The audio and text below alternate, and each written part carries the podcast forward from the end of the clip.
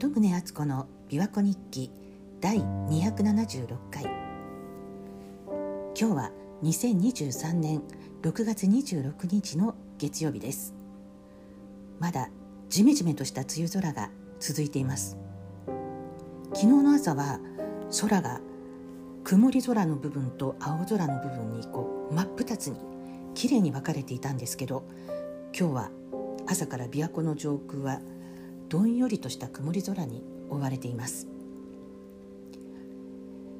昨日は20年来の友人の葬儀に行ってきました。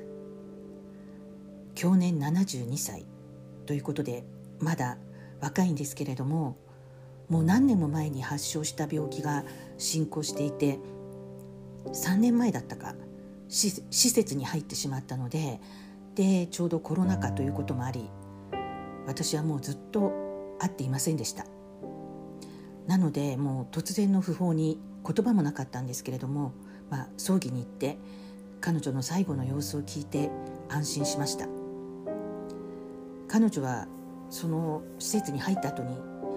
一度入院してしまってだいぶ弱ってしまいってもう先が長くないだろうから自宅に連れて帰ってあげてはどうかっていうお医者さんの言葉にご主人がその後ずっと自宅で彼女の面倒を見たんだそうです、まあ、昔から大好きな自宅で死にたいってこの場所に骨をうずめたいって言ってた通りに、まあ、ご主人やお子さんたちに見守られて穏やかな最後だったそうです。めちゃくちゃドラマチックで波乱万丈の人生を送った人だったんですが、まあ、こんな風に穏やかな最後を迎えられてよかったなと思いました。彼女が亡くなったのは6月21日夏至の日だったんですね。でご主人のお話では、まあ、彼女は不思議な力を持っている人だから夏至までは持ちこたえるだろうと思っててでその日の朝6時10分に息子さんが見た時には息をしてたのに6時30分にご主人が見た時にはもう息をしてなかったんだそうです。だからまあその間に息を引き取ったわけですが6月21日だから6時21分にしておこうっていう話になった。ということです。夏至の6月21日の6月26時21分これも彼女が決めたことだったんでしょうか。で先週は私が去年オンライン勉強会で知り合った75歳のお友達にも会ってきたんです。去年の夏に初めてリアルでお会いしたんですけどそれ以来もう何回も会っていて今回は初めてご主人にもお目にかかりました。間もなく88歳になるというご主人は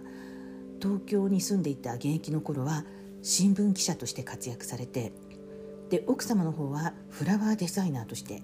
活躍されてたんで2人とも本当に忙しい日々だったそうなんです。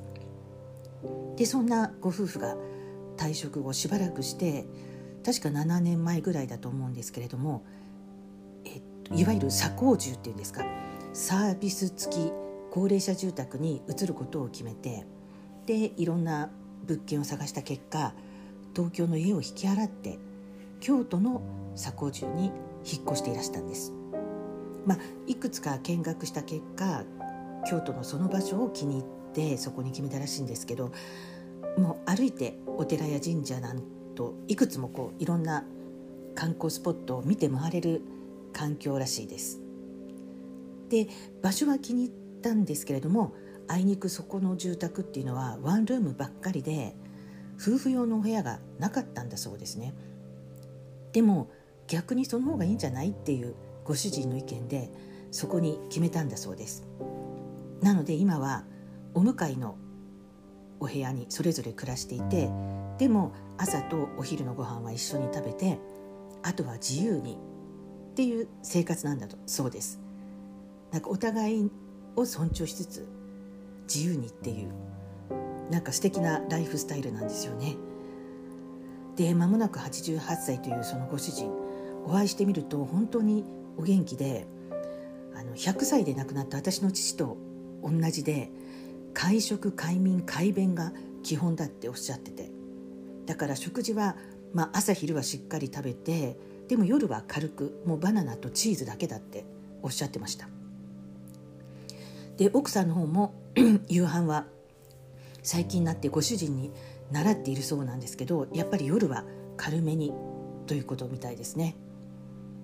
でその日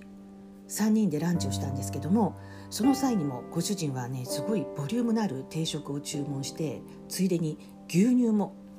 注文して飲んでらしてで食後はねすっと消えたかと思うとしばらくして戻ってらしてトイレに行っていたっておっしゃってもうすっかり出して気持ちいいって おっしゃってたんですよね。本当に会食快便なんだなって感心しました。私の父も本当にそうだったんです。でよく言ってたんですよね。お腹に便を溜めてるのは良くないんだって。でしかもこのご主人はうちの父と同じく冗談冗談といってもねそれも割とね毒舌のジョークを連発されるのでもうその度に私も大笑いしたんですけれどこの性格もきっと長生きの秘訣だろうと思いました。それにしても、まあ、高齢になって夫婦で全く新たな土地に移り住むっていうのなんだか軽やかな生き方っていうんでしょうか。大きな決断でしょうけどなかなか素敵ですよね。実はもう一組私のいとこの夫婦も70代の半ばで今年の初め東京から関西に引っ越しました。それも前から計画してのことではなくって昨年の終わり頃に関西に来た際に夫婦でレストランで食事をしていてでそこからの眺めがとても素敵でいやこんなところに住むのもいいかもねっていう話になって帰りにふと駅前の不動産屋に入ってみたんだそうです。そしたらまあ自分たちの条件に合う物件が1軒だけあってでそれを見せてもらって即決しちゃったんだそうですね。で長年住んでいた場所、まあ、そこはまあ東京の一等地でみんなが憧れるような場所だったんですけどそこを即売却して引っ越してきたそうです。で来てみるとご近所はもうなんか気兼ねなく付き合える人たちが多くて今のところ新たな土地で新たな生活を満喫しているようです。まあ72歳で亡くなった友達もいれば70代で引っ越しをして新たな生活を始める人もいる。まあ引っ越しは元気だからこそできることだと思いますがまあそれにしても人生の最後を見据えての動きですよね。どこでどのように人生を終えたいかそれを考えた上での決断ですよね、まあ、私は60代になったところなんですがこれからの人生をどう生きたいのか私も改めて考えさせられています。まあ、私の場合はこの琵琶湖が言える琵琶湖が見える場所にずっといたいっていうのはこれだけは以前から変わらないんですけれどもでも体が動く間は何か新しい活動をもっとしたいなとか周りの人たちにお役に立てることがあるかなとか考えています。亡くなった友人の冥福を祈りつつ、まあ、これから夏至が来るたびに彼女を思い出すことになるでしょう鳩宗敦子でした。